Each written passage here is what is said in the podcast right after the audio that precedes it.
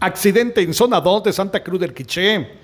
Microbús que se conducía contra la villa atropea a motorista repartidor en la sexta avenida, cuarta calle, zona 2 de esta ciudad.